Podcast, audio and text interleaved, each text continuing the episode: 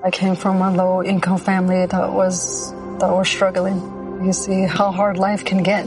GC became a part of my life because I don't want my family to fall back into that. I never thought education would take me this far. I'm still young. I still have a lot to do in my life and just want to get things done the way I want with a good education under me. I'm Stacy and Grand Canyon University helped me find my purpose.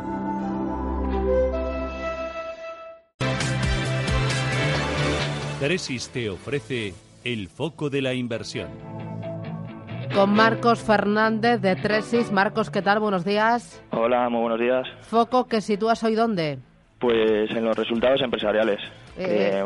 que bueno, que estamos en plena temporada y por comentar un poco cómo están yendo. Bueno, pues tú dirás cómo están yendo. Pues mira, empezamos si quieres por, vuestro, por nuestro selectivo, que es el IBEX 35.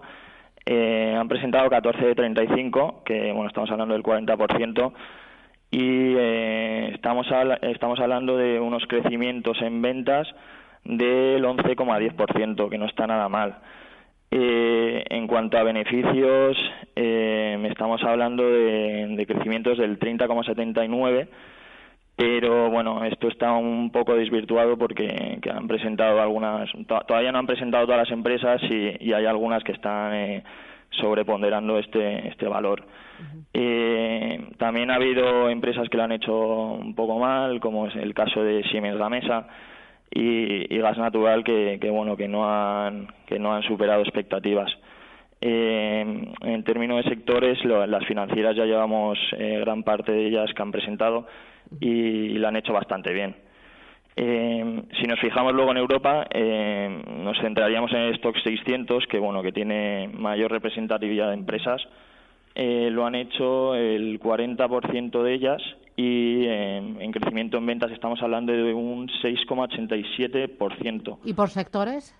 Por sectores, bueno, lo están haciendo eh, muy bien la- lo, lo que son las, los- las de petróleo, eh, oil and gas y los materiales básicos. Por otro, por otro lado, las, las que peor lo están haciendo son las telecomunicaciones. Que, que bueno, que mm, empresas como Orange, empresas como Telecom lo, lo, lo han hecho, han estado por debajo de expectativas. Eh, no sé, mm, te digo, en, en Estados Unidos eh, nos centraríamos en el SP500, puesto que igual que el Stock 600, pues tiene mayor representatividad de empresas. Eh, el Dow Jones eh, solo tiene, o sea, tiene muy pocas y el Nasdaq solo se, se centraría en, tecno- en tecnológicas. Y eh, bueno, en, en Estados Unidos sí que tenemos eh, ya el 82% de las empresas que han presentado, han publicado. ¿Y ahí qué Entonces, tal? Aquí, pues bastante, bastante bien. Estamos por encima de expectativas, tanto en, en ventas como, como en beneficios. En ventas estamos teniendo unos, cre- unos crecimientos del 7,85% y en, en beneficios de- del 14,94. Aquí, como te digo, pues al haber presentado un mayor número de empresas, pues, eh, pues son más fiables estos datos. Eh, cuanto a sectores, lo están haciendo muy bien, eh, lo mismo que, que en en Europa, petróleo y gas y, y los materiales básicos, y sobre todo las tecnológicas que, que- que no descansan. Bueno, entiendo que son muy buenos los resultados, pero los resultados ya son de 2017 y yo supongo que al mercado lo que le interesa es lo que dicen las empresas de este 2017-18 de cómo les va a ir, qué previsiones lanzan de ventas, de ingresos, de inversiones. Ahí eh, se respira optimismo. Bueno, la verdad es que la verdad es que sí, sobre todo porque las perspectivas eh, aún, sobre todo a medio y corto plazo, pues son, muy buenas. eh.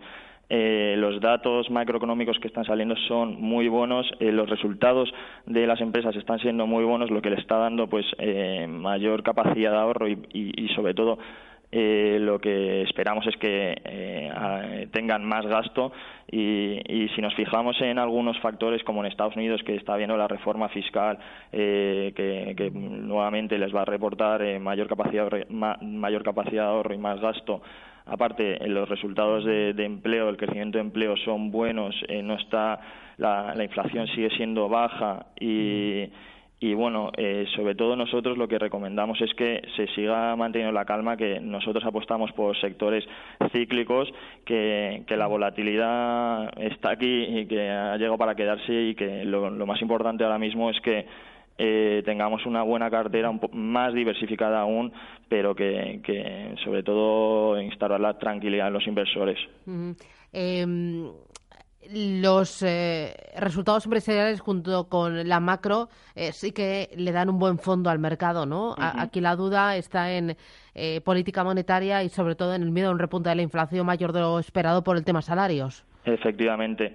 Eh, lo que pasa que yo, bueno, eh, yo creo que es una sensación que, hemos tenido internamente. Yo creo que había una sobrereacción de, de los inversores ante un dato de inflación que, que en cierta manera era normal, puesto que, que, que estábamos en, en, pues en niveles históricamente muy bajos. Entonces, que, de repente salga un dato y se pongan nerviosos los inversores era una cosa totalmente normal. La subyacente, en cualquier forma, eh, se encuentra en un 1,8% que sigue siendo muy que sigue siendo bajo.